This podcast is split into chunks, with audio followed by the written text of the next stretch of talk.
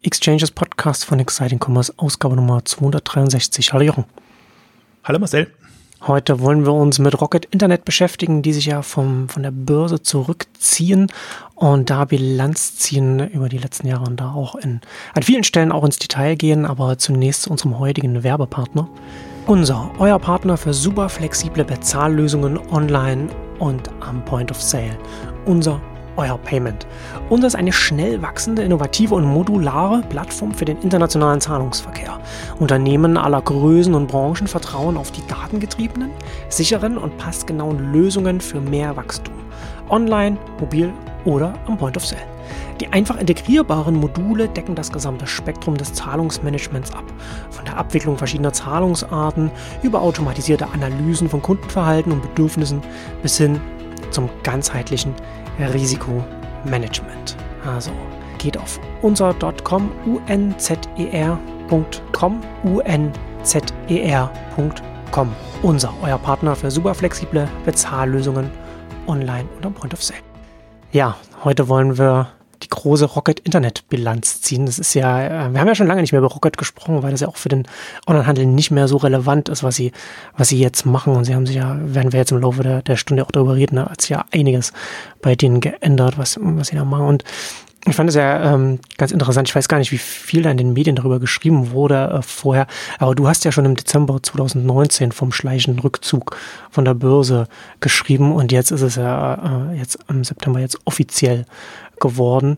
Und ähm, vielleicht, bevor wir so rückblickend reinschauen, vielleicht kurz dazu, wie der, wie der Rückzug stattfindet. Du hast ja auch, ich fand, ich, ich, ich, mag, ich mag ja deine Überschriften, ne? die, ich fand ja auch die, die Überschrift bei, bei dem bei Rocket äh, auch äh, wieder sehr, sehr treffend. Oliver Samba will Rocket billig zurückkaufen, wer noch? Na, weil du hast ja auch da schon angedeutet, ähm, Oliver Samba ist jetzt nicht so der, der, er hat viele Stärken, aber hat jetzt ist, ist keine seiner Stärken ist Transparenz gewesen. Das hat man in der, in der Börsenzeit gemerkt man weiß nicht, wie wertvoll das jetzt ist, was er jetzt von der Börse runternimmt er will es halt relativ günstig jetzt sozusagen wieder privat machen und das ist dann äh, für Aktionäre dann durchaus, ja, ein bisschen, es kann durchaus sein, sagen wir jetzt mal so, dass es, dass, dass da vielleicht Aktionäre über den Tisch gezogen werden. Das ist, das Problem ist, dass man halt nicht weiß, wie wertvoll die Beteiligungen sind, die sie da jetzt aufgebaut haben, weil äh, die Kommunikation einfach nicht gut gewesen ist von Rocket Internet gegenüber seinen Investoren und dann ist es sozusagen auch ein bisschen, ja, fast schon äh, Tradition, wie, wie sie dann jetzt von der Börse runtergehen, kann man schon fast sagen. Naja, die Werte sind in Anführungszeichen bekannt, die müssen sie ja ausweisen, aber ob die realistisch sind. Aber das ist, ist ja die Frage. Ne? Also äh, Risikokapital ist ja auch, also man, man kennt ja nicht die ganzen Kennzahlen von den Startups, in denen sie investiert sind und da weiß man eben nicht, was hinter den Bewertungen dann steht. Ach, ich hätte mir ja so gewünscht, deswegen habe ich ja und wer noch äh, auch an den, an den Beitrag dran geschrieben, dass so jemand, der ja jetzt gerade bei Metro zum Beispiel einsteigt, wo ja jetzt hm. die, die Werte auch da sind, aber äh, was ein anderer Problemfall ist, dass so jemand auch, und die sind ja ungefähr gleich bewertet jetzt, auch bei Rocket mal äh, zugreifen könnte und es zumindest schwerer machen könnte und ein bisschen, bisschen da einfach, äh, ja, so, so, so eine Art äh, Unternehmensjäger etc. Ähm, mal ringen kann. Mhm. Also der Rückzug erfolgt und da ist Rocket natürlich jetzt so ein bisschen Corona-Profiteur ähm, anhand des äh, Kurses der letzten Monate, die natürlich stark äh, Corona gedrückt waren. Und das ist so ein bisschen das, äh, in Anführungszeichen, Unfaire auch daran. Äh, kann man natürlich, wenn man es formell macht, äh, so machen. Im Grunde müsste man aber doch eigentlich sagen, also wenn es eine Übernahme regulär oder gewesen wäre, dass man eine Premium, äh, Prämie draufschlägt und dann einen vernünftigen Preis zahlt, weil im Prinzip ja auch Werte da sind oder auch Unternehmen verkauft wurden, wo eigentlich nichts an die Aktionäre direkt zurückfloss in einer, im Zuge einer Ge äh, Dividende oder also indirekt schon, weil natürlich das alles in Aktienrückkäufe geflossen ist. Und das ist ja das Kuriose dabei, dann auch, wenn man sich zum Beispiel jetzt den Kurs anguckt. Ähm, und früher, also sagen wir mal vor, vor ein paar Jahren oder ein paar äh, Monaten ähm, lag beim selben Kurs die Bewertung noch eher so bei 4 Milliarden oder 3 Milliarden äh, Euro. Jetzt liegt sie bei einem ähnlichen Kurs bei 2,5 Milliarden, bis bisschen drüber. Und daran sieht man schon, das ist der Fehler, den man auch macht, wenn man den äh, Anfangskurs zum Börsengang nimmt und mit dem jetzigen Kurs vergleicht. Da der natürlich extrem durch Stützkäufe getrieben hm. wurde. Insofern kann man sagen, okay, wenn die Nichtstützkäufe nicht da gewesen wären, dann wäre der Kurs noch tiefer. Insofern ist das schon ein gutes Angebot, was äh, Oliver Sammer macht. Aber im, im Prinzip ist es schon, wenn man sich jetzt mal anguckt, also ist die eine Sichtweise, die andere Sichtweise ist, was ist denn an Werten da? Und äh, Rocket hat unheimlich viel Cash-Vermögen noch. Rocket hat Kredite ausgegeben, die gibt's noch. Rocket hat 200 Beteiligungen, äh, die sind jetzt Ende August mit, mit 800 Millionen ausgewiesen worden. Also das ist pro Beteiligung nicht viel, aber man weiß nicht, welche Perlen da drin stecken, die man dann ähm, in anderer Form nochmal versilbern könnte. Und aus meiner Sicht ist so ein bisschen Back to the Roots für Rocket. Also die haben das jetzt ja schon mindestens einmal vorgemacht. Einen Fonds mit VC-Themen, also mhm. wo hm. sie nur Geld geben, aufgemacht, ähm, da sich an allen möglichen breit gestreut zu beteiligen und dann bei denen nachschießen, wo es ähm, lukrativ ähm, erscheint und ähm, dann eben durch die, durch den Verkauf oder den Börsengang zu profitieren. Und das, finde ich, ist das, der Kern, den sie jetzt haben. Sie haben diese 200 äh, Beteiligungen. Sie haben äh, mehrere Milliarden, je nachdem, also ein bisschen Geld fließt jetzt noch raus, weil das, das natürlich auch jetzt an die, an die Aktionäre schon ausgeschüttet wird, haben sie noch hunderte von Millionen, um nicht zu sagen eine Milliarde, um das Geld dann in diese Beteiligung reinzustecken oder auch in neue und davon dann eben zu profitieren. Und das wäre im Prinzip das ähnliche Modell wie im Prinzip vor dem Börsengang, als ja dann die ganzen Zalandos, Home24, Westwings, HelloFresh und wie sie alle hießen, da drin waren. Das waren zum Teil Inkubationsprojekte, insofern muss man ein bisschen differenzieren, aber im, im Grunde ist das der Modus. Und wenn man jetzt mal so ein bisschen tiefer einsteigt und, und Bilanz zieht, was ist eigentlich schiefgegangen an der ganzen Börsenstory ja. von, von Rocket, ähm, dann sind es ja im Wesentlichen zwei Dinge. Einmal die falschen Versprechungen, das ist äh, eigentlich immer die, die, die offiziellen Ambitionen und das, was man verkündet, war immer was anderes, als was man gerade getan hat. Selbst zum Börsengang schon. Da hatte man irgendwie groß gesagt, wir wollen jetzt das nichts, also Alibaba für den Rest der Welt war ja unsere äh, fiese Formulierung da ja. ähm, werden. Das die größte Plattform außerhalb der USA und China war das, glaube ich, damals die Ansage. Was auch genau. immer dann in dem Kontext Plattform bedeutet. Und damit haben sie ihren Börsenwert unendlich getrieben und sind ja, also es war ja ein, ein, ein, ein, ein absurder Börsengang zu der Zeit, 2014 war das. Wir hatten ja auch eine kleine Podcast-Reihe, in der wir das begleitet haben, das wir Extreme genannt hatten damals. Absolut bewusst ein bisschen ausgelagert, damit niemand den Eindruck hat, das wäre der, der Normalfall in, in dem Bereich. Mhm. Aber wir sind es ja durchgegangen. Wir haben auch äh, sowohl die, die guten, also Zalando und, und, und, und Westwing, HelloFresh etc., behandelt, ähm, als auch, wir haben es ja damals Bad Bank genannt, was sie so aus allen ihren Mode, internationalen Modebeteiligungen gemacht haben. Das wäre jetzt die Global Fashion Group, können wir später auch nochmal kurz drauf eingehen. Also das waren die, die das, das waren ja schon Unternehmen, die, die da waren und die sie dann an die Börse bringen wollten auch. Aber die Idee war ja eigentlich immer, wir bauen etwas auf, wo wir dann auch beteiligt sind und so, dass wir dann wirklich eine, eine starke Holding quasi haben aus, aus Unternehmen und aus öffentlichen und nicht öffentlichen Beteiligungen und das, das wirklich, ähm, ja, so ein bisschen, wer jetzt ja Rocket den Rang abläuft, ist ja Prosus, nennen sie sich jetzt, also das Internetgeschäft von Naspers, das sie, das sie in Amsterdam mhm. an die Börse gebracht haben, auch um ein bisschen mehr Präsenz zu haben.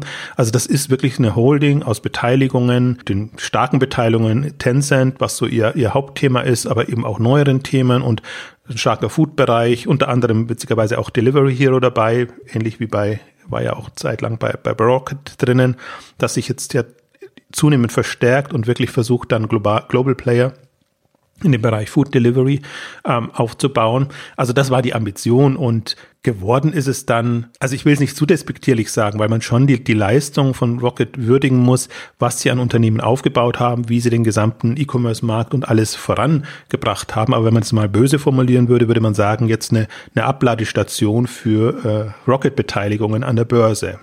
Da waren gute dabei, wie gesagt, da waren auch so lala dabei. Da waren welche dabei, wo sie ein bisschen länger an Bord blieben und welche, wo sie dann auch sofort raus sind, um da nicht größeren Schaden zu vermeiden, sage ich jetzt mal. Also die, die, das ist das eine Thema, immer auch die falschen Versprechungen. Auch da können wir noch ein bisschen weiter drauf eingehen, weil das war nicht nur die eine Kehrtwende, sondern sie haben ja mehrere gemacht im, im Laufe jetzt der ganzen Börsenjahre. Und das zweite, dass der Nachschub gefehlt hat. Sie haben es mhm. einfach nicht mehr geschafft, ihr Inkubationsmodell oder ihr Business Building Company Building Modell so hinzubekommen, wie sie das einfach in den Jahren, sage ich jetzt mal 2007 bis zum Börsengang 2014 ja. praktiziert und exerziert haben. Ja. Was ja wirklich super gut funktioniert hat. Also das war so ein bisschen das, das Copycat-Modell, in Anführungszeichen, also dass immer die Vorlage, sage ich mal, kopiert, hm. aber dann schon adaptiert. Deswegen möchte ich die Leistung nicht schmälern.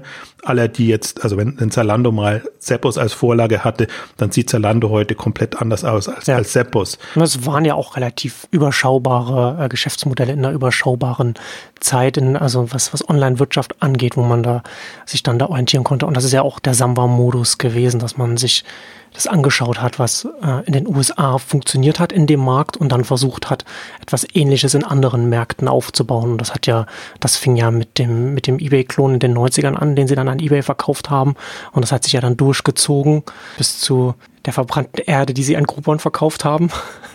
Ne, und, das, und das ist ja dann der Modus auch, den, den, den sie dann auch bei Rocket dann weiter verfolgt haben. Und, ähm, und das hat ja dann in der ersten Zeit, in der ersten Welle hat das ja auch noch gut funktioniert. Ne? Du hast Zalando angesprochen, auch international, ne? Zalora und, und Lazada in Südostasien. Das sind ja ganz klassische Online-Handelsmodelle gewesen, die man dann da, die man dann da etabliert hat. Du hast ja schon gesagt, es ist so ein bisschen so in der Zeit mit dem, mit dem Börsengang zusammengefallen, wie das dann schwierig wurde. Ich glaube gar nicht, dass das was mit dem Börsengang zu tun hat. Ich glaube, dass das eher was mit einem sich ändernden Kontext der, der Online-Wirtschaft zu tun hatte. Und, und glaube ich auch intern, was so, was so Team angeht bei Rocket, dass da relativ viel zusammengekommen ist. Blöderweise für, für das Rocket Management genau mit dem Börsengang. Also muss man sagen, das, das war noch die vorhergehende Rocket-Führung um Florian Heinemann und, und wie sie alle hießen, ähm, die letztendlich diese Themen vorangetrieben haben. Und das stimmt schon, auch wie du sagst, das waren eher, sagen wir mal, konventionelle, in Anführungszeichen leichte Modelle, das ist alles immer so leicht gesagt, also sagen wir klassische Modelle. Ähm, da war jetzt nicht so nicht so extravagant, dass man da irgendwie auf Services, Plattformen äh, etc. Apps ähm, gesetzt hat, sondern es war schon noch sehr straightforward und das ist ja auch im Prinzip immer das der Punkt bei Rocket. Das sind ja also da möchte ich sie auch nicht, ihre Leistung nicht schmälern damit, aber die Gründer sind ja eher Manager als ja. Gründer, Unternehmer ja. ähm, gewesen in den Modellen. Und da geht es eben darum, gute Leute mit, mit hoher operativer Managementkompetenz zu ja. finden, die das vorantreiben. Das Modell, was ich jetzt beschrieben habe, das passt ja dann auch dazu. Ne? Wenn man sagt, man hat jetzt einen, einen strategisch überschaubares Modell, wo es, wo es um die Execution, um die Umsetzung geht, dann ist es einfach sinnvoller, wie du schon sagst, einen Manager zu haben aus, aus dem Beratungsumfeld, wie auch immer, wo, wo, wo dann, wo es dann einfach um, um klassisches Company Building in den jeweiligen Märkten geht, wo man nicht ein Gründer sein muss mit, mit einem gewissen Gespür und, und, und auch einem gewissen Drive für den Markt, in dem man was aufbauen will und sich Gedanken machen muss, in welche Richtung man geht. Wobei man natürlich dann auch da immer noch, ne, also klar, ist ja trotzdem so, dass man sich lokal Gedanken machen muss, aber sind schon, sind schon unterschiedliche äh, Sachen und ähm, ich hatte bei mir auch drüber geschrieben und ich glaube auch, dass das schon ich glaube schon sehr stark, dass zusätzlich zu den internen äh, Team-Turnover, den, es dann bei Rocket dann gab, zusätzlich auch noch dazu kam, dass es jetzt mittlerweile auch einfach strategisch heutzutage einfach eine ganz andere Hausnummer ist, wenn man jetzt äh, international so etwas, was Rocket damals versucht hat, machen will.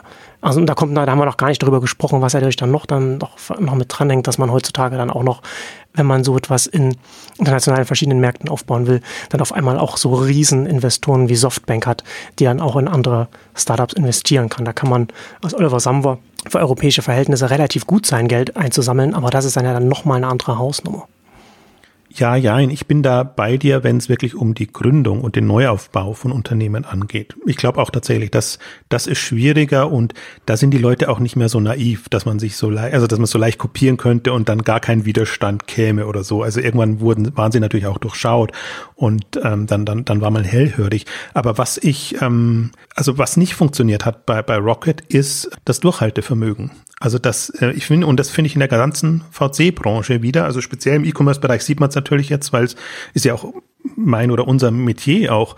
Man sieht auch, wie man den Markt unterschätzt und wie man hm. unterschätzt, was die Dynamik in späteren Phasen dann auch noch sein kann und könnte. Und das ist im Prinzip das, was mich auch sehr irritiert hat an der ganzen Rocket-Geschichte. Also wie früh sie raus sind aus den Unternehmen. Wenn man sich nur, also das schlimmste Beispiel ist natürlich HelloFresh.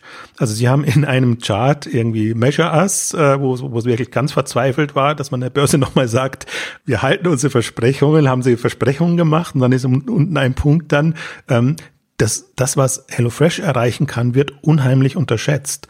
Und wenn man dann mal anguckt, wann ist Rocket raus? Vor einem Jahr war das ungefähr 2019, Mitte 2019. Und was ist dann mit HelloFresh passiert? Also schon ohne Corona und dann nochmal durch den Corona-Schub. Und es ist ja nicht so, dass sie es nicht wussten. Also sie können Dominik Richter einschätzen, sie können das Unternehmen einschätzen. Sie waren immer ganz stolz, dass sie gesagt haben, wir haben Einblicke in die Kennzahlen, wir wissen, mhm. wie die Aboraten sind und, und wer wegbricht oder auch nicht wegbricht. Und das ist nicht nur da, sondern würde ich jetzt auch sagen bei Zalando, das ist selbst bei, bei Home24 und Westwing, wo sie relativ früh raus sind. Also das sind ja alles Themen, die noch vergleichsweise am Anfang stehen, selbst wenn sie auch an der Börse sind.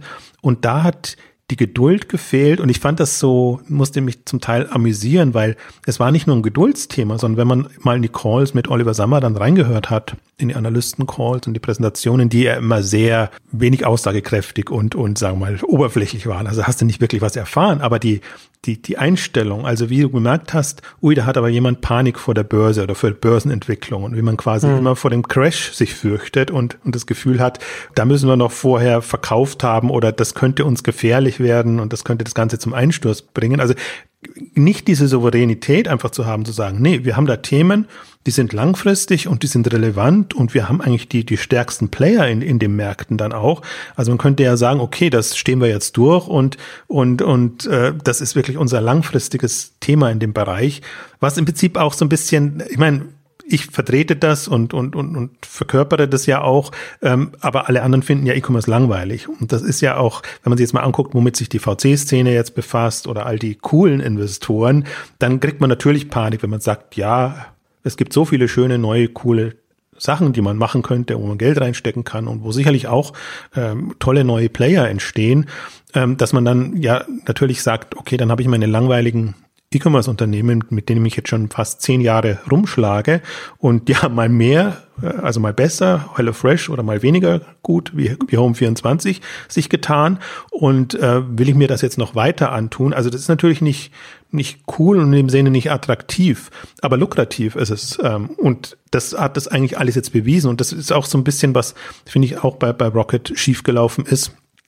dass man viel zu früh raus ist aus den Unternehmen, dass man unheimlich viel Geld liegen hat lassen, obwohl man gut Geld mitgenommen hat. Also das ja. muss, muss man schon relativieren, aber das ist für mich, ähm, also das, das hat mich echt ja. irritiert an der ganzen Geschichte. Ja, ja, aber das ist, das ist ja dann auch eine Frage des Mindsets vom Top-Management. Ne? Also das ist ja letzten Endes, wenn man sich anschaut, was ich ja vorhin schon gesagt habe, die Geschichte der Summers, das ist ja, eine Auf, ist ein Aufbau von jungen Unternehmen mit dem Ziel des Exits, ob das dann der, der IPO ist oder, oder dann eine Übernahme vom US-Vorbild oder wie auch immer, wo man dann da noch ein bisschen an Bord ist und dann aussteigt irgendwann, aber nicht eben so etwas, was du ja vorhin schon gesagt hast, was ja eigentlich das Ziel von, von Rocket war, Richtung auch eine Holding zu gehen und, und langfristiger zu sein. Ne? Da muss man halt auch bei sich dann auch, da scheint dann auch nicht das, das Mindset dann da gewesen zu sein oder, oder die Bereitschaft, den eigenen Modus operandi da zu ändern. Ne? Und dann passt es wahrscheinlich dann schon besser, wenn, wenn man dann jetzt einfach wieder Richtung VC geht und man dann einfach nur in einer bestimmten Phase dann im Unternehmen dann drin ist. Da hätte ich mir auch eine gewisse Reife dann gewünscht. Also eine, eine, natürlich eine Veränderung des Mindsets. Deswegen hat mich ja von Anfang auch irritiert, dass, dass Oliver Samwer da den Vorstandsvorsitzenden macht von, von Rocket an der Börse.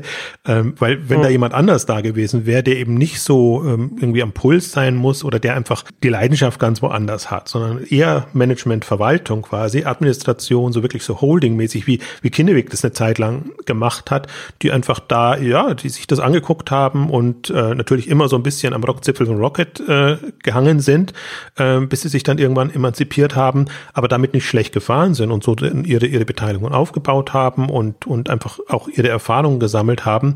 Also das wäre schon eine Option gewesen. Ich möchte kurz, bevor wir es vergessen, äh, weil ich mir vorgenommen habe, auch nochmal auf, auf die ganzen äh, Börsengänge so ein bisschen eingehen, damit man es auch nochmal sieht. Du hast es schon angedeutet, aber im Grunde, das fing ja schon vor Rocket eigentlich an, mit, mit Groupon mal so einen Testballon zu starten, Anfang des, des letzten Jahrzehnts, äh, was ja als Börsengang auch super funktioniert hat und als Story, was aber natürlich auf sehr dünnem Eis gebaut war, deswegen ist das alles implodiert und äh, war nix, aber als Börsenstory und Börsengang dann ähm, dann super. Ähm, dann letztendlich Zalando als als als Börsengang. Rocket selber extrem viel mehr an Bewertung und an, an, an Geld eingenommen als, als Zalando. Das ist immer, es gibt immer diese zwei Schienen. Also Groupon war irgendwie wie so super toller Börsengang, aber mit weniger hm. Dann Zalando genau andersrum. Rocket eigentlich wieder das, der Fall. Wenig Substanz, toller Börsengang.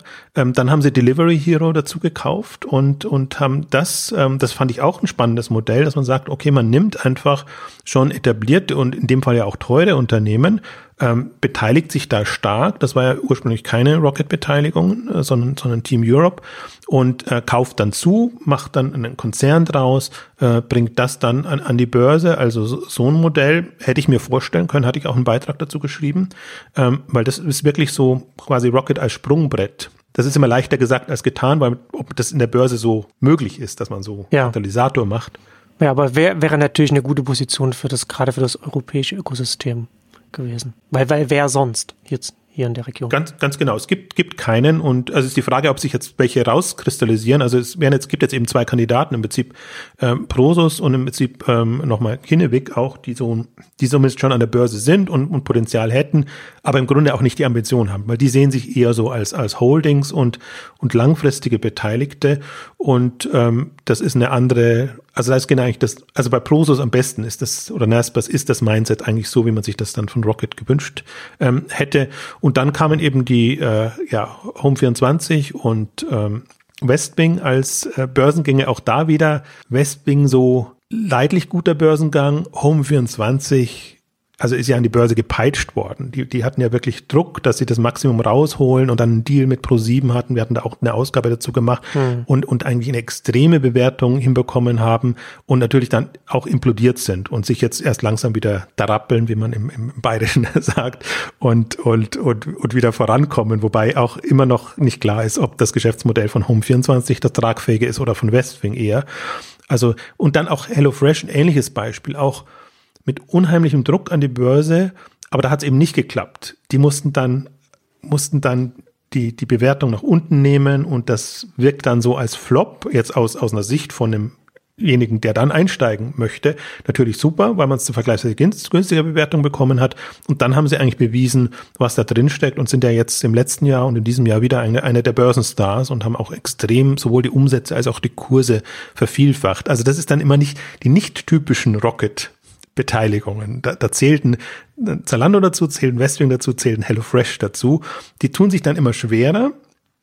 Und die typischen, wo du wirklich, äh, wo alles darauf hin optimiert ist, dass das super aussieht, dass die Story stimmt und dass das auch zum Teil halt auch ja, sagen wir mal, Zahlen schwierig kommuniziert wurden, also wo einem dann eine Woche oder zwei Wochen nach dem Börsengang einfällt, ui, da könnte man doch eine Umsatz- oder Gewinnwarnung rausgeben. Mhm. Also solche Geschichten hatten wir auch. Ähm, Lazada ist, war kein Börsengang, aber ist an Alibaba gegangen und gibt's ja auch noch und ist ja ein wesentlicher Bestandteil jetzt der Alibaba internationalen Strategie. Also ist als Marktplatz äh, gelaufen und, und ähm, oder zum Marktplatz geworden und, und wird es für unter Zalando quasi, äh, unter Zalando, unter Alibaba als Marktplatz vorangetrieben. Und äh, zu guter Letzt noch ähm, unsere Lieblings Global Fashion Group, wobei die sehr schön aussieht jetzt. Muss, oder Jumia gibt's davor. Jumia noch, vor, vor, auch, ja. 2012 gestartet. Und jetzt auch in Afrika sehr groß. Auch äh, letztes Jahr an die Börse gegangen auch mit Skandal an die Börse gegangen und wo dann alles Mögliche rauskam, was man auch nicht weiß, ob das stimmt oder auch nicht. Also es war auf jeden Fall auch, ähm, Jumia war mal eine einzelne Beteiligung und irgendwann wurde unter Jumia das Ganze, was in Afrika so an was weiß ich, Reisen und, und also alle ihre Themen, die, die sie ja da hatten, unter das äh, Jumia-Dach gebracht und dann schön verpackt in der Form an die Börse gegangen, also in den USA an die Börse gegangen, was auch nochmal ein anderes Experiment war, auch super toller Börsengang. Also das ist enorme Bewertung und ist wieder so ein typisches äh, äh, Rocket-Phänomen. Und nur bei Global Fashion Group hat es dann nicht so geklappt. Also das, das war wirklich ein schwieriger Börsengang, der, der letzte, wo sie dann auch selber nochmal sowohl Kinneweg als auch ähm, Rocket Geld zuschießen äh, mussten. Wobei Global Fashion Group, muss man schon auch dazu war eigentlich immer das ungeliebte Kind von Rocket. Da waren sie so weit zurückgezogen, dass Kinneweg das vorangetrieben hat. Und deswegen ist jetzt auch einer der Kinneweg ähm, Leute ähm, da Geschäftsführer dann am Ende äh, geworden und, und treibt das voran. Und ähm, also auch ein guter Mann, also jemand, der den, den sie da wirklich ähm, dann, dann quasi verpflichtet haben.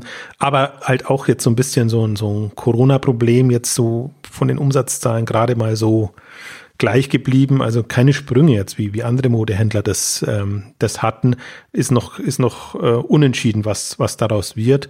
Aber dann sieht man halt, also gerade im letzten sah, letzten Jahr sah man schon, das ist alles an der Börse abladen, mehr oder weniger das, mhm. was wir noch haben an Beteiligungen hinbekommen.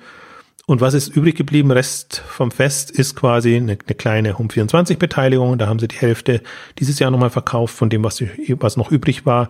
Und eine kleine Global Fashion Group Beteiligung witzigerweise, die ist, die ist immer noch dabei geblieben, wie gesagt, obwohl es das ungeliebte Kind ist. Und ähm, Westwing sind sie raus und wieder rein und das läuft jetzt nicht als, als reguläre Beteiligung, als, als, als Holding-Beteiligung, sondern nur als Investment. Deswegen ist das in dem anderen Block dann auch nicht mehr so, so präsent. Aber es ist ja schon interessant, das ist jetzt mit 25 Prozent ihre größte Beteiligung noch von ihren ehemaligen ähm, Aktivitäten, warum auch immer das passiert ist. Und also da haben sie ein gutes Geschäft gemacht, weil sie natürlich äh, raus sind und das extrem gut gestiegen jetzt auch wieder ist durch Corona. Und apropos Geschäft, also das ist jetzt der nächste Punkt. Sie haben viele Verkäufe gehabt, sie haben da ja Hunderte, um nicht zu sagen Milliarden an äh, Geld durch die Verkäufe eingenommen. Aber anstatt da das zu machen, was sie eigentlich, was eigentlich ihre Aufgabe gewesen wäre, also sprich neue Investments, auch größere Investments, vielleicht auch das nächste Delivery hier zu suchen und da das Geld reinzustecken, haben sie eigene Aktien zurückgekauft. Also das war ja im Wesentlichen das, ähm, was passiert ist und ähm, haben das, also damaligen Zeitpunkt wirkt es eher nach Stützkäufen gemacht, aber mit dem jetzigen Wissen natürlich ihre eigenen also dadurch, dass sie das alles ja eingezogen haben, die haben die Aktien zurückgekauft, eingezogen, haben sie ja eigene äh, Eigenanteil entsprechend erhöht, sodass sie halt jetzt irgendwann knapp unter der 50-Prozent-Schwelle waren. Also die Summers selber und die Global, der Global Founders Fund, der eine, der zweite große hm, Fonds ist, der da beteiligt, aber im Wesentlichen auch ähm, ein Samba-Fonds ist. Und ähm, jetzt dadurch haben sie jetzt eben die Möglichkeit, das äh, ja so ein bisschen unfair einzuziehen, sage ich jetzt mhm. mal. Also es gibt halt kein Übernahmeangebot, es gibt kein, keine Möglichkeit, da auch irgendwie für die bestehenden Aktionäre zu verhandeln, zu protestieren oder sonst irgendwas zu machen, weil Delisting ja eigentlich nur heißt, sie nehmen es von der Börse und die Anteile gibt's immer noch, aber sie sind halt nicht mehr frei handelbar und du bist dann noch mehr ausgeliefert, als wenn du jetzt ja. den Preis annimmst, zu ja. dem es eben jetzt die Anteile gibt. Es ist ja immer, ist immer so, ich, wenn, wenn ich so eine, wenn, wenn ich eine Meinung habe von, von Leuten, dann, ich versuche ja dann immer doch nochmal offen, also ich will ja nicht in, in Confirmation Bias äh, reinfallen, dass man dann, dass man sich dann, da, okay, man hat sich einmal festgelegt und man, und man hat jetzt jemanden in eine Schublade gesteckt und jetzt ist der oder diejenige in der Schublade drin. Ähm, aber ich muss, ich muss halt schon ganz ehrlich sagen, so was, was du jetzt hier so erzählst, ne, wie du das jetzt so dargelegt hast, so wie der Börsenrückzug stattfindet, ist halt genau das, wie, wie halt auch die gängige Meinung von, von Oliver Sommer, von den Sommers ist, ne, dass man da wirklich aufpassen muss, dass man da nicht über den Tisch gezogen wird, wenn man da Geschäfte macht oder wenn man da mit ihnen Beteiligungen eingeht. Ich kann mir vorstellen, dass man dabei Kinneweg auch die eine oder andere Geschichte erzählen könnte, wenn man das wollte, öffentlich. Und das ist, ja, also ich, ich kann mir auch gut vorstellen, und das ist ja zum Teil, hat man da ja auch schon mal so, so ein bisschen Gerüchte gehört, dass ja, dass ja äh, Rocket ganz gerne auch in attraktive Startups reingehen möchte und aber ganz viele Gründer auch einfach gar nicht Rocket als Investor haben wollen, auch aus dem Grund, weil das Management diesen entsprechenden Ruf hat, den sie ja jetzt mit, mit der Art und Weise, wie sie jetzt von der Börse gehen, ja auch noch auch wieder bestätigen. Naja, solange sie nur in Anführungszeichen dummes Geld reingeben, ist es ja nochmal was anderes, als zum Beispiel, wenn man jetzt wirklich ein Unternehmen mit ihnen gründet oder einen auch hm. als anderer Investor zum ja. Beispiel ne, die Möglichkeit hat, wie das ja lange war mit Holzbring und Kinneweg, dass das quasi immer die naheliegenden Partner waren, um in Rocket-Beteiligungen reinzugehen und dann am Ende mehr oder weniger über den Tisch gezogen wird oder auch nicht. Also ich glaube, Holzspring äh, ist immer noch, äh, spricht immer noch gut und die haben gut profitiert, weil sie teilweise sehr früh dran waren. Ja. Ähm, Kinnewick hat im Grunde auch profitiert, also im, im, im, im Schnitt, wobei da auch so manche Geschichte dabei war, die dann eben auch schwierig war und wo man halt nicht immer ähm, einer Meinung war und auch einfach andere Akzente setzen wollte. dass äh, wenn man mal so mit den Leuten spricht oder da ein bisschen ähm, hört, bekommt man das schon mit. Nach außen war das natürlich immer alles Friede, Freude, Eierkuchen, klar. Aber zum Beispiel, was, was so Kollateralschäden waren, ähm, die im Zuge des Börsengangs ja auch wieder kamen, äh, war ja wirklich, muss man gucken, wer sich da nochmal kurz vom Börsengang mit viel Geld an Rocket beteiligt hat. Also die war diese ja. philippinische Telefongesellschaft. Ja, genau die mit viel Verlust das irgendwann einmal wieder verkaufen konnte und war ihr Standardpartner United Internet, der eigentlich immer reinfällt, der eigentlich immer auf der falschen Seite ist, egal wo es und wie es gerade passiert, der ist an, äh, also ist immer am Falschen be be hm. beteiligt und auch die, ähm, also habe jetzt die genauen Zahlen nicht im Kopf, aber die mussten es abschreiben, zurücknehmen oder das war ja so jetzt dieser, dieser Deal auch mit, mit Telecolumbus, glaube ich, heißen sie, äh, wo United Internet nochmal beteiligt ist, dann haben sie irgendwie so Cross-Beteiligungen gemacht und das dann irgendwie wieder aufgelöst. Also auf jeden Fall lief das jetzt alles noch, bevor jetzt die, die das Delisting kam und hat natürlich auch dazu geführt, dass das United Internet Paket ähm, eingezogen werden konnte von den Sambas. Also sprich, dass, dass sie ihre Quote erhöhen konnten. Und das muss man einfach auch immer sehen. Wobei ich jetzt bei, zum Beispiel bei, bei United Internet verstehe ich überhaupt nicht. Also, dass die immer wieder mitmachen und immer wieder dabei sind und eigentlich immer so der Standardpartner sind. Also, ich, ich weiß nicht, wie das, ähm, ob da doch noch im Hintergrund, dass man irgendwie profitiert oder dass man da trennt von United Internet und persönlichen Beteiligungen oder so, dass es da besser läuft, äh, blicke ich nicht durch. Aber in bestimmten Bereichen hat Rocket halt schon sehr viel verbrannte Erde hinterlassen. Und ich finde es auch so symptomatisch. Ich fand es ja auch jetzt interessant, mal Rocket öffentlich zu sehen und zu gucken, ähm, agieren sie da anders oder kann man trotzdem profitieren, obwohl man weiß, dass sie natürlich mit allen Wassern gewaschen sind, hm. also die Sambas mit allen Wassern gewaschen sind. Und aber die Erkenntnis ist einfach, nee, das ist schlitzohrig, das ist irgendwie immer auf den eigenen Vorteil bedacht und das ist einfach auch ja, mit, mit, mit falschen Karten gespielt. Und das, das finde ich, konnte man so schön plausibel bekommen, weil es wirklich so ist, wenn man mal durchgeht. Das ist eine haben wir schon gesagt, wie sie an die Börse gegangen sind, aber dann, wie lange sie noch an dem Inkubations- und Holding-Modell festgehalten haben, wo schon klar war, sie sind jetzt als VC unterwegs und sie versuchen nur mehr hm. in Unternehmen reinzubekommen und sich ein Beteiligungsportfolio ja. aufzubauen, ja. bis das kommuniziert wurde. Das hattest du ja auch geschrieben, ne? wie dann der wie die Aktivitäten gar nicht mit, den, mit, der, mit der Kommunikation dann äh, übereingestimmt haben. Damals, ja. Also, und, und das, das war das zweite Beispiel. Das dritte Beispiel jetzt, wo sie eigentlich schon ähm, ja, Anteile eingesammelt haben und, und, und quasi den Börsenrückzug vorbereitet haben, aber da sich weit, weit weg davon getan haben, nee, hm. Rocket bleibt an der Börse und das ist doch alles wunderbar. Und auch, ich finde es so, so interessant, wie auch jetzt diese, diese PR-Erklärung so aufgenommen wurde, ist, äh, es ist jetzt leichter, Privatgeld zu bekommen, war ja mehr oder weniger die Aussage, deswegen muss man nicht mehr an der Börse sein und, und braucht den Kapitalzugang nicht mehr. Also hm. das, das ist, das ist so eine absurde Begründung, wenn man, wenn man ein paar Wochen noch anders gesprochen hat. Und ein, ein vierter Fall fällt mir noch ein, was auch ja so, oder eigentlich kann man vierter, fünfter Fall sagen, äh, was so irritierend war, sobald sie an die Börsen gegangen sind, haben sie sowohl sofort eine Anleihe aufgenommen, die sie dann wieder zurückzahlen mussten. Das war irgendwie, warum auch immer. Und das zweite, dass, dass sie da ihren äh, Rocket Internet Capital Partners plötzlich aufgemacht haben. Also einen, einen parallel Nebenfonds, der mit Rocket in Unternehmen reingeht, wo man sich dann natürlich auch fragt, ja, bin ich nicht eigentlich deshalb an Rocket beteiligt, damit ja, ich. Wo man sich dann Fragen stellen sollte als Aktionär von, von Rocket, was, was da hier gerade passiert. Ja, wird da Geld umgeleitet oder welche genau. Kanäle sind das? Und ja. das ist ja nicht, nicht öffentlich dann so wirklich. Wer, wer sind jetzt da die Capital Partners bei, bei Rocket Internet. Mhm. Also sind das die Samba hauptsächlich selber oder sind da andere dabei oder gibt es da quasi so eine Zweiklassengesellschaft ähm, implizit? Also es ist ja durchaus üblich an der Börse und ich bin ja gar kein großer Freund von der Börse, weil, weil da immer allem Tor, Tür und Tor geöffnet ist. Aber es gibt ja durchaus da Möglichkeiten, da Shares unterschiedlicher Rangordnung zu machen, wo zum Beispiel der Gründer noch das Sagen hat, obwohl jetzt nicht mehr die, die ganzen Anteile hat. Aber das war eine Konstruktion, wo man sich dann auch fragt, ja, okay, da macht ihr jetzt Milliardenfonds auf, aber im Grunde macht er nichts damit. Also alles, was sie gemacht haben, ist halt jetzt diese 200 Beteiligungen aufgebaut haben, aber jetzt nicht so, dass man sagt jetzt, also bis auf Delivery Hero kam da nichts, kam keine, kein großes Unternehmen. Und jetzt kann man sagen, gab es da keine? Und aus meiner Sicht gab es schon welche und genügend, wenn man sich global und international mhm. ja umguckt. Also war offenbar ja die, die Ambition da nicht da.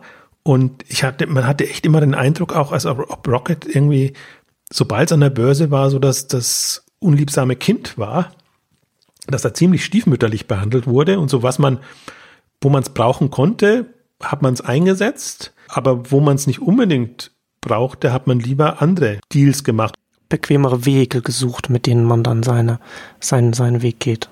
Im, im bequemer weiß ich, ja. bequemer weiß ich gar nicht, aber, aber vermutlich lukrativer. Mhm, also das, ja. und das war halt immer diese zwei schneidige Geschichte, dass man eigentlich immer den Eindruck hatte, nee, wir sind eigentlich nicht die, um uns geht's nicht als Rocket-Aktionär. Und, und da wird irgendwie so doppeltes Spiel gespielt.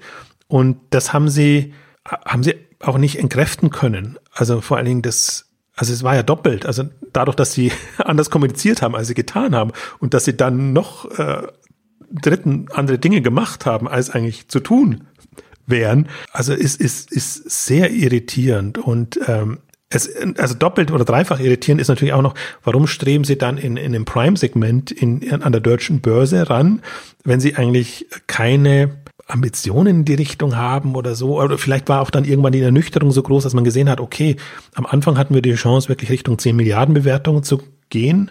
Also gerade so als Delivery Hero dann kam und, und, und solche Geschichten war schon Fantasie da aus der Börsensicht. Aber dann ging es halt immer nur runter und am Ende ist es wirklich dahingedümpelt. Und irgendwann gab es da mal wieder so einen Schub, aber der war nicht groß genug. Dann kam man nicht mal auf die 5 Milliarden, was natürlich unter Börsengangsniveau war. Und also das war schon eine zähe Geschichte. Und im Grunde muss man schon sagen, im Grunde, ehe das Drama noch so weitergeht, ist, ist Rocket und das Ganze als privates Unternehmen schon besser aufgehoben. Das muss man schon sagen. Aber im Grunde leid tun einem halt, und es geht ja nicht um die Kleinaktionäre, es geht um alle anderen, die da noch drin sind. Also die Bailey Gifford und, und, und die jetzt ja noch dabei waren, die müssen ja auch irgendwie sich damit abgefunden haben, um nicht zu sagen, über den Tisch gezogen worden sein, weil die ja auch mit anderen Erwartungen reingegangen sind. Und das ist halt schon eigentlich ein, ein international angesehener Fonds. Ich meine, der mit Rocket auch gut gefahren ist, weil er natürlich in allen Beteiligungen in irgendeiner Form drin ist. Und das sind ja auch die, also die man eigentlich mal befragen müsste, wie, warum die das in Anführungszeichen mit sich machen lassen. Und ich finde das ganz Interessante finde ich eigentlich, dass, dass, wenn man sich jetzt mal anguckt, wie ist Rocket an die Börse gegangen, wie viele Anteile hatten sie da das war, die haben, waren nämlich sehr verwässert zu dem Zeitpunkt schon. Also das war jetzt nicht so, wenn man sich jetzt mal, es gibt ja immer so die, die Geschichten, die man sich angucken kann nach zig Finanzierungsrunden und allem möglichen, wie viel haben denn die, die Gründer oder die eigentlichen Verantwortlichen noch? Da war nicht, da war Rocket eigentlich eher so ein, so ein Negativbeispiel in Anführungszeichen, weil sie natürlich noch Beteiligungen hatten, wo, wo es dann anders aussah.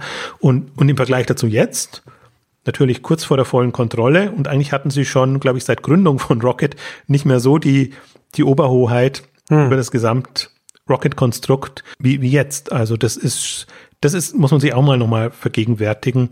Also deswegen, ich bin gespannt, ob, ob die Tage von Rocket jetzt gezählt sind. Also man einfach sagt, okay, damit ist auch das Kapitel Rocket abgeschlossen, dann nennt man das irgendwie um in Global Founders Fund oder wie auch immer. Das, das ist auch ein bisschen, dann ist es ja wieder stimmig, weil im Grunde ist der Global Founders Fund ist jetzt das Beteiligungskonstrukt der 200 Beteiligungen und dann kann man quasi das, was man mit, mit, dem European Founders Fund einst gemacht hat, jetzt mit dem Global Founders Fund machen und dann geht's halt wieder los.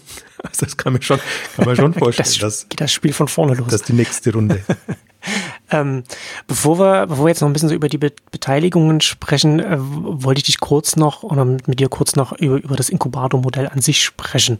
Weil wir haben ja jetzt schon darüber gesprochen, ne? also aus Richtung Holding hätten sie ja machen können also, und, und, und man hätte ja auch und gerade auch in welche Beteiligung was jeder einen machen kann und so weiter. Aber wenn wir, wenn wir über das, das ursprüngliche Inkubator-Modell sprechen, ich hat, war ja immer sehr skeptisch, was das angeht. Und ich habe so ein bisschen das Gefühl, dass, dass, dass, mein, dass meine Skepsis da so ein bisschen bestätigt ist, weil sie nicht so nach, der, nach dieser großen Inkubatorwelle, die ja auch von, von dem frühen Erfolg von Rocket auch hierzulande auch ein bisschen angetrieben wurde, wo dann wo dann jeder Konzern hier in Deutschland seinen eigenen Innovationsinkubator hatte, wo man so ein bisschen Innovationen machen kann, ohne, ohne irgendein Risiko einzugehen. Davon ist ja nicht so viel geblieben. Und ich glaube schon auch, dass das auch alles Ebenso wie das, wie das Geschäftsmodell, Modell der, der Samwas, dass man, dass man etwas überschaubares Geschäftsmodell nimmt und das dann übersetzt in, in lokale Märkte, dass das ein Zeichen seiner Zeit gewesen ist, ebenso auch das Inkubatormodell auch zu dieser Zeit auch gepasst hat, weil eben viel grüne Wiese war noch so eine Pionierzeit in, in der Internetwirtschaft, wo man einfach auch da, wo, wo das äh, Inkubator-Modell einfach auch gepasst hat. Und wo ich nicht sicher bin, dass man, dass man heute noch, also egal wie sich ein Rocket entwickelt hat, ich kann mir nicht vorstellen, dass sie mit, mit, mit einem internationalen Inkubator-Ansatz heutzutage noch erfolgreich sein könnten. Wie siehst du das? Ne, ich würde es ein bisschen anders sehen. Aber würde ich schon beim Rocket-Begriff bleiben, Company Building im ja. Unterschied zu Inkubator, weil Inkubator ist wirklich so, das ist ein echt schwieriges Modell und das ist immer so, stellt man sich so einfach naiv vor, also man nimmt ein paar Leute und hat eine gute Idee und dann lässt man machen, aber Company Building ist für mich so die aggressivere Variante von, von Inkubator-Modell. Hm. Und das war ja auch das, was, was Rocket praktiziert hat, also dass man quasi zentrale Einheiten hat, die ja, ambitionierte Unternehmen unterstützt haben, wo, wo Gründer sich eigentlich auf die Markteroberung und auf das Geschäftsmodell in Anführungszeichen konzentrieren konnten und vieles dann zentral mit den Erfahrungen auch der anderen Beteiligungen im Marketing, in der Technologie und in anderen Bereichen sich darauf stützen konnten. Und dieses Modell ich glaube schon noch an das Modell. Also ich glaube auch, das hat sich verlagert. Also das, wir haben, wir haben ja so ein paar Geschichten, die man jetzt ja auch sieht. Project A hat ja versucht, das bei Rocket bewährte Modell. Ja, also ich, wollte, ich wollte gerade sagen, das ist ja eher so etwas, was ich, was du jetzt sagst, äh, sehe ich ja eher diese, diese Synergieeffekte im, Backend, sage ich jetzt mal in Anführungszeichen, sehe ich, sieht man jetzt ja ganz viel auf der VC-Seite. Ne? Also Project A jetzt hierzulande, auch in den USA, ja, so Signal Fire und, und, und, und Andresen Horowitz und sowas, die machen ja alle auch so das in der Richtung. Ähm, und ich, ich frage halt auch vor dem Hintergrund, weil ich sehe das Softbank-Modell als sehr viel vielversprechender. Also mal unabhängig davon, welche Probleme jetzt Softbank jetzt konkret hat, weil sie sagen wir mal, wenig Disziplin haben, wie sie das jetzt angegangen sind. Aber als ein Investor einfach zu sagen, wir sammeln so viel Geld ein, wie, wir können und dann gehen wir einfach, gehen wir einfach in die Märkte rein und dann, und dann haben wir eben auch ganz viele ähm, internationale Unternehmen, die, die wir auch an einen Tisch zusammenbringen können, die auch zusammenarbeiten können. Oder an Softbank ja dann auch zum Teil ja dann auch, also was ja auch wettbewerbsrechtlich auch schwierig ist, wo Softbank sagt, du gehst jetzt hier nicht rein und konkurrierst mit dem Unternehmen in dem Markt, weil, weil wir da schon da rein investiert haben und wir wollen nicht, dass unsere da konkurrieren oder du verkaufst dein, dein lokales Geschäft und so weiter. Das ist ja gerade im Transportsektor ist das ja äh, sehr extrem gewesen. Also da davon mal abgesehen, sehe ich so einen Ansatz, also so ein Project A, Signal Fire, Andres Horowitz und so weiter, Six Softbank sehr viel vielversprechender, wo man als, wo man eher als VC in die Richtung geht, wo man sagt, es reicht nicht einfach Millionen oder Milliarden zu haben, die ich investiere, sondern ich muss dem Startup noch mehr mitbringen an, an Infrastruktur, in welche Richtung auch immer das dann gehen kann. Und das ist ja dann, ne, das ist ja dann eher so, wo man sagt, als das Company Building Modell bei Rocket tendiert, ist da noch näher am Inkubator-Ansatz dran gewesen, während jetzt diese Modelle, die ich genannt habe, näher an dem reinen VC-Modell sind, aber sich das alles von, also aus zwei verschiedenen Richtungen in eine äh, ähnliche äh, Position quasi gegangen sind. Und ich sehe das, was die, was, was man bei den VCs sieht, äh, sehe ich vielversprechender, einfach weil man da, weil man da ja viel stärker dann einfach auch die entsprechenden Gründer dann halt mitholen kann und dann eben nicht das eigene Management dann da reinsetzt oder beziehungsweise man hat dann, man kann dann einfach einen anderen Gründertypus dann mitnehmen. Ja, jein. Also ich würde es ein bisschen anders sehen. Also gerade ich finde das ein VC, VC, VC-Modell, so auf Englisch, ja. ähm, hat, hat die anderen Probleme, dass ja, es ist das bessere und attraktivere Modell. Das Problem ist nur, wo ist die Latte? Da sind mir die VCs nicht so ambitioniert genug. Hm. Die achten nicht darauf, habe ich wirklich ambitionierte Gründer und, und Themen, weil damit steht und fällt. Und was wir ja größtenteils aus VCs haben, das sind ja nur, also das ist nicht VC. Das ist nur, ich möchte halt dabei sein und mehr ein Anlagemodell. Aber das ist nicht so das, ja. das Hardcore-VC-Modell. Wenn nicht das, nicht das Risiko in Risikokapital dann mit drin. Und wenn man es als Hardcore sieht, ist es schon auch schwierig. Ja. Aber ich, ich würde beide Modelle sehen. Und ich glaube, auch Rocket ist ja am Ende in die Richtung gegangen, dass sie ja, ja. dann versucht haben, Hunderte von Millionen, um nicht zu sagen Milliarden aufzutreiben, um diesen Unternehmen einfach noch mehr Rückenwind zu geben. Und was am Anfang vielleicht eher Technologie, Marketing war, ist dann am Ende halt Kapital gewesen, um es einfach dann wirklich als, als relevante Player hinzubekommen. Und natürlich aus, aus Marktsicht wird das immer als unfair betrachtet. Auch das, was Softbank im Prinzip gemacht hat, ist extrem unfair, wenn, wenn jemand da so viel äh, Zugang zu so viel Geld hat und ist ja nicht immer auch gut gegangen. Also ich glaube beide Modelle, aber ich glaube eben auch noch an das Company Building Modell, nur halt in anderer Form. Also ich glaube, was man so lernen konnte schon ist, verzettel dich nicht, bleib schon bei einem Thema und guck, hm. dass du es in dem Rahmen hinbekommst, weil ich zum Beispiel eins mit also nicht so öffentlich wirksam, aber mit einer der erfolgreichsten Company-Bilder ist ja durchaus die, die Hello Body gemacht haben oder Fitvia gemacht haben, die halt jetzt so Marken für für Influencer in Anführungszeichen gemacht haben und das quasi aufgebaut haben. Das eine ging jetzt, ui, an wen ging's? An Henkel, glaube ich? Nee, an Henkel nicht. Also an einen der, der äh, PCMG ähm, ich habe heute Schwierigkeiten mit den Begriffen und der, der Reihenfolge der, der Buchstaben. Also an einen der Nahrungsmittelkonzerne kann man nicht sagen, weil Hello Body jetzt kein Nahrungsmittel ist. Ähm, aber ich glaube, so für solche Themen und, und was man ja lernen kann, ist Themen, die, die, die vergleichsweise einfach überschaubar sind und wo es über eine vergleichsweise schnelle Execution auf eine vergleichsweise schnelle, gute Execution ankommt. Hm. Ich glaube, das sind schon Themen, wenn man sich da guckt, in welchen Märkten kann man das machen? Und da ist durchaus so die Marktplätze oder was jetzt im, im Social Media Influencer Bereich hochkommt, ist attraktiv, wenn ich jetzt mir nur mal die, die erweiterte E-Commerce Welt auch mit Direct to Consumer etc. angucke und dann macht schon einen Unterschied, ob ich ein Gründerteam habe, das sich wirklich auf die Marktansprache und die Findung von Nischen oder, oder größeren Themen konzentriert und, und im Hintergrund dann alles, und es kann bis zur Produktentwicklung gehen, alles erledigt bekommt. Ja. Ähm, also deswegen, ich bin schon noch ein großer Freund von Company Building. Company Building ist halt jetzt immer anders gelaufen, weil ich durchaus auch jetzt zum Beispiel, was wir, was wir im Fonds, ja im Glory Fonds auch drin haben, ähm, oder bald reinnehmen werden, wenn, wenn ich eine Hard Group sehe oder wenn ich Big Hammer sehe in Skandinavien, die wirklich ja Unternehmen jetzt nicht gegründet, aber, aber Company Building getrieben haben, auch durch Übernahmen, Beteiligungen und, und eine neue Struktur, einfach eine sehr klare klare Richtung haben. Und auch da siehst du, also Big Hammer ist noch das Beste, nein, beide sind eigentlich gute Beispiele, weil du siehst, dass sie zwei Themen aufgemacht haben. Hut Group hat Beauty aufgemacht, Hut Group hat Nahrungsergänzung aufgemacht und Big Hammer hat Do-it-yourself und Home Home and Living aufgemacht als Themen. Könnte man auch separat fahren. Und dann wäre das jetzt im vor, vor zehn Jahren Sicht wäre das Company Building. Ähm, also man hat so einen Kern, was man selber gegründet hat und versucht das dann gegenseitig befruchten zu lassen. Das ist so eine Mischung aus, aus Beteiligungen und, und, und wirklich so. Also deswegen ich mag den Begriff Company Building auch lieber, weil er dann nicht nur auf, auf Inkubatorenmodelle ja. geht. Das meinte ich ja mit, mit zum Beispiel den Delivery Hero Ansatz lass doch, also du kannst ja nicht überall deine Finger drin haben und es gibt ja auch jenseits deines äh, Bereiches noch äh, Gründer und, und andere, die, die gute Projekte aufziehen. Aber wenn du es dann schaffst, dann spät noch reinzugehen und dann wieder deine Kompetenz noch reinzubringen, hast du mindestens so große Chancen noch. Also das ist für mich eigentlich eher das Irritierende gerade, dass, dass alle das Gefühl haben, das Thema ist tot. Ja. Ich glaube es aber noch nicht. Ja, wobei du ja schon darauf hindeutest, was ja auch ein Problem bei Rocket gewesen ist, ne? Fokus. Man hat einfach die Ambitionen hatte, in, in vielen äh, lokalen Ländern, äh, Märkten weltweit reinzugehen, da, da äh, die lokalen Gewinner aufzubauen und dann eben auch, also klar, früh war es halt viel E-Commerce, aber es ist ja, sind, sind ja in vielen verschiedenen Bereichen drin gewesen und da ist ja, ne, also es war nicht so fokussiert, wie man das, wie man das vielleicht hätte äh, besser machen sollen.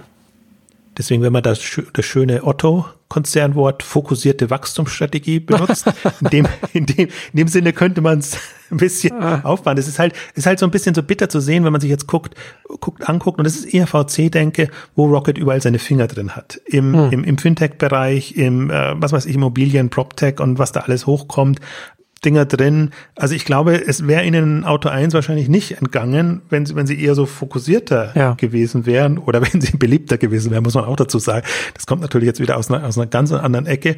Also da, das ist jetzt zum Beispiel einer der, der nächsten auch potenziellen Börsengänge und auch ein Unternehmen, das im Gebrauchtwarenbereich ja jetzt sehr in, in vergleichsweise kurzer Zeit da hochgekommen ist und komplett raus, also jenseits von Rocket ähm, passiert ist, aber zum Teil eben mit, mit ehemaligen Rocket-Leuten, wenn ich das richtig verstanden habe.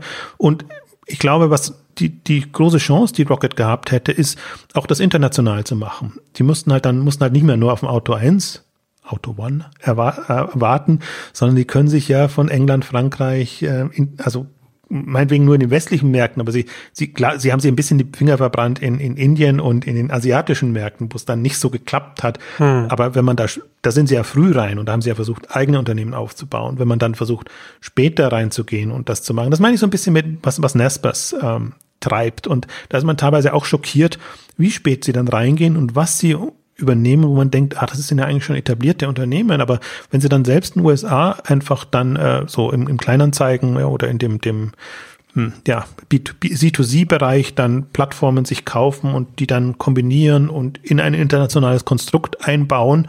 Also das ist schon auf einem sehr hohen, hohen Niveau im Sinne von, also braucht, braucht man halt hunderte von Millionen und Milliarden, um da mitmischen zu können. In, in dem Bereich ist dann passiert, finde ich, noch immer genug, viel und vielleicht sogar in dem Metier, in dem ich, wir uns mhm. bewegen, mehr als in anderen, weil die noch nicht so etabliert sind. Also jetzt kommt halt diese ganze Food Delivery, da waren sie ja früh dran, äh, ist ja immer noch total im Umbruch und dann geht ein Postmates an Uber, dann dann dann äh, ist, ist DoorDash da groß ambitioniert da, dann in, in Europa Just Eat äh, Takeaway mit Delivery Hero, also das sind ja alles, im Grunde denkt man, das, das gibt es jetzt schon seit zehn Jahren und das sind schon besetzte Märkte, aber da wird es eigentlich jetzt erst spannend und ja. wenn man da also eine Vision hat und eine Ambition ja. hat, warum nicht?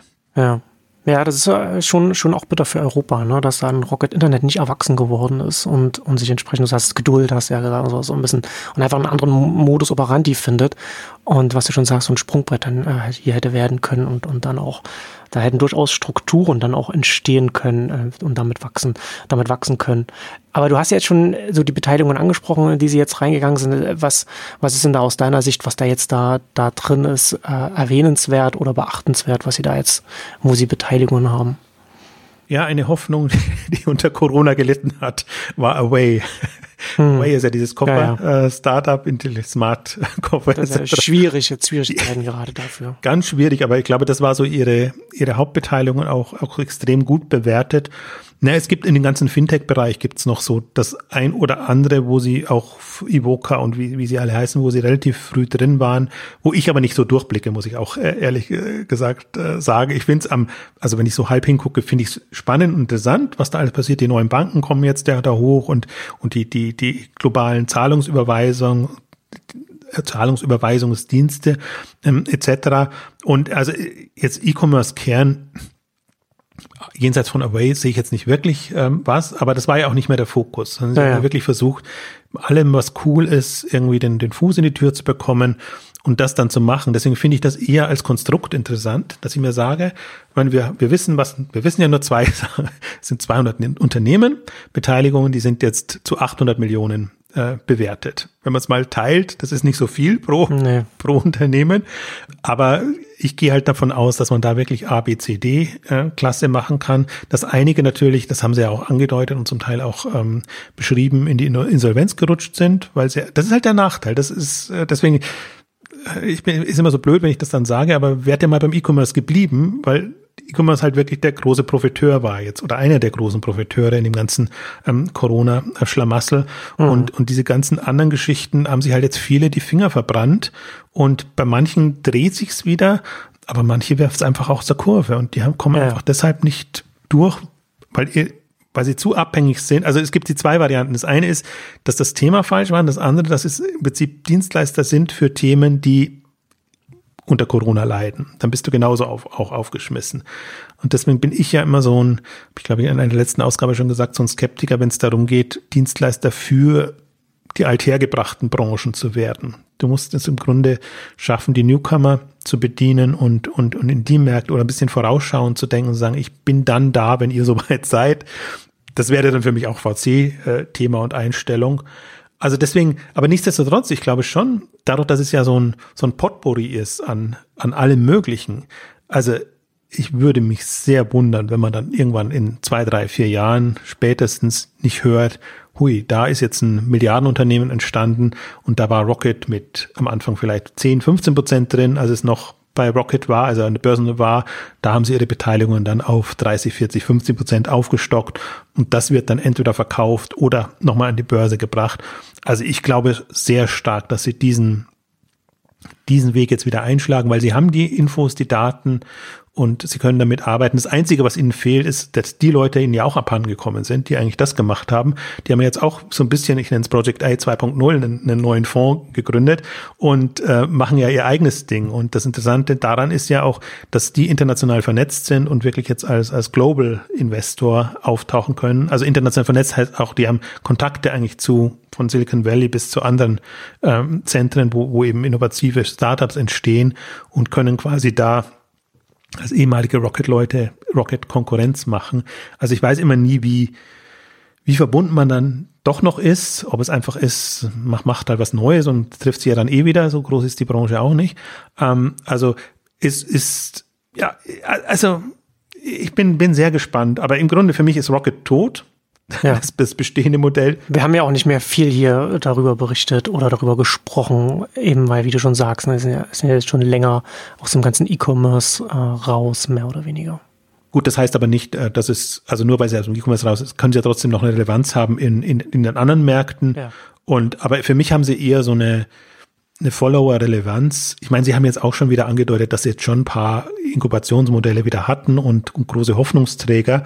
Aber wenn die jetzt, ich meine, um da vielleicht nochmal kurz drauf einzugehen, was ja da schiefgegangen ist, da waren Shopwings dabei, da waren, waren solche Unternehmen dabei, die in dem, in dem Food-Bereich und, und, und das war ja ein Thema und auch im Food-Delivery-Bereich aktiv waren, die aber einfach nicht, nicht vorangekommen sind. Also im Grunde eigentlich das vermeintlich bewährte Modell mit den bewährten Partnern. Also da war dann Holzbrink dabei, da war ein Tengelmann mhm. dabei.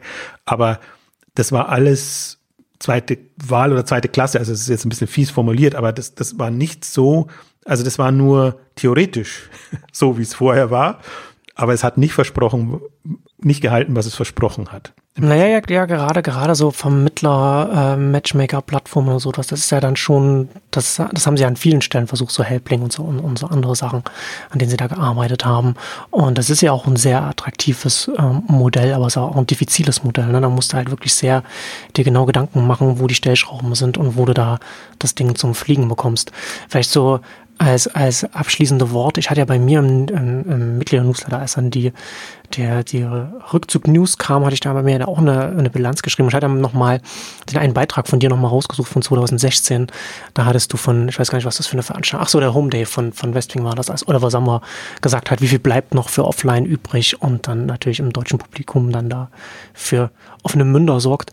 Und ich fand das jetzt rückblickend ähm, durchaus bemerkenswert, dass so jemand wie Oliver Samba, äh, der, der ja schon, ähm, na, wie viel bleibt noch für Offline übrig, so, so, so all in quasi ist, was online angeht, was, was Onlinehandel angeht und so weiter und was die Internetwirtschaft angeht, glaube ich immer noch rückblickend auch, also wir haben ja schon über viele Sachen geredet, was falsch gelaufen ist, aber ich glaube nach wie vor auch, dass ein Punkt auch war, dass er auch äh, die Dimensionen trotz alledem noch unterschätzt hat. Ne? Also ich habe ja schon äh, Softbank angesprochen und, und was, was auch gerade in Südostasien, so da kann halt heute kein Rocket mehr, mehr reingehen mit, mit den Geldern, die jetzt, die er jetzt äh, einsammeln kann. Oder zumindest nicht ohne, ohne, ohne weiteres, weil da jetzt ein Grab und so weiter, was da jetzt hochkommt. Und wir haben ja auch über andere Sachen gesprochen, so Alipay und alles Mögliche, was da jetzt weltweit dann entsteht da äh, in den Ländern zu konkurrieren und so weiter. Das ist schon sehr schwierig, was in welcher, auf welcher Flughöhe man dann zum Teil sein muss. Also das fand ich nochmal, fand ich für mich auch nochmal interessant, dass man so eine Sicht haben kann und, und, sagt, wie viel bleibt noch für Offline übrig und trotzdem an vielen Stellen, glaube ich, die Dimension des, des, des Systemwechsels in der Wirtschaft von einem, von dem, was wir aus dem 20. Jahrhundert kennen, hin zu einem, was einen digitalen Kern hat, äh, noch äh, unterschätzt. Und das ist von meiner Seite jetzt so, so, so die abschließende Worte. Und was hast du da noch? Noch bei nee, hinzuzufügen? Ich habe ich hab noch drei, drei Punkte, ah, die okay. ich äh, möchte. A, äh, Persönlichkeit Oliver Sammer, gerade weil du das Beispiel bringst. Ähm, ich glaube, dass er halt ein unheimlich guter Verkäufer ist. Der redet ja, ja alles hin und der redet jetzt so muss, hin. Muss er ja sein, ne? Also was er, wie, wie viel Geld er eingesammelt hat für europäische Verhältnisse, hat er ja Rekorde, Rekord nach Rekord aufgestellt.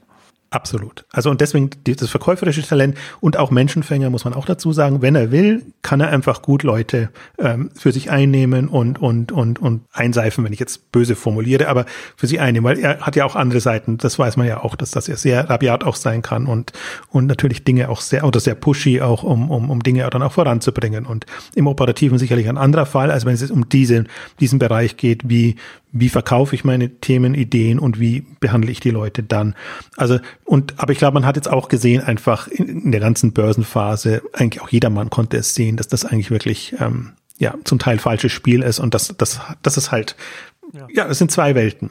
Aber und, und was ich denke, was man allgemein ähm, lernen kann von dieser ganzen Rocket-Geschichte, und dafür plädiere ich ja auch sehr stark, Schuster bleibt bei deinen Leisten. Also das, das ist, auch wenn es so verführerisch und attraktiv ist, wenn man denkt, jetzt habe ich das gemacht, jetzt mache ich als nächstes das oder so, äh, wenn man sich wirklich, und das ist für mich Exponentialität, und das hab, da habe ich mir viel jetzt Gedanken gemacht, auch gerade mit dem, dem Glory Fonds äh, die letzten fünf Jahre, wenn man eben auch sieht, wie hat man begonnen, wie zäh ist das am Anfang und wann explodiert es mhm. dann.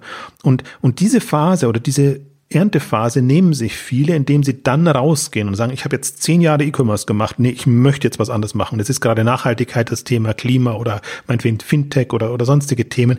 Jetzt gehe ich dann was anderes rein, weil ich mich nicht im Kern als E-Commerce-Unternehmer sehe, sondern eben als Unternehmer. Und das, glaube ich, wird, den, wird der eine oder andere noch oder die eine oder andere auch noch bereuen, äh, wenn, wenn sie einfach in, in zehn Jahren sieht, was ist dann quasi in der Phase passiert, wo du gedacht hast, das Thema ist doch durch und da passiert überhaupt gar nichts mehr. Deswegen würde ich mir so wünschen, und das geht an Gründer, das geht an Investoren, das geht an alle, einfach da dabei zu bleiben und eher lieber zu sagen, okay, jetzt haben wir in der schwierigen Phase das geschafft. Jetzt können wir anders und größer denken und können uns andere Strukturen, Lösungen überlegen, ähm, wie wir da weiter profitieren. Und das Interessante ist ja auch, die haben alle die Erfahrung. Das heißt, man nimmt es denen ab und und und äh, die können da weiterhin an ja, kritischer Stelle oder an, an neuralgischer Stelle mitwirken und das mitgestalten.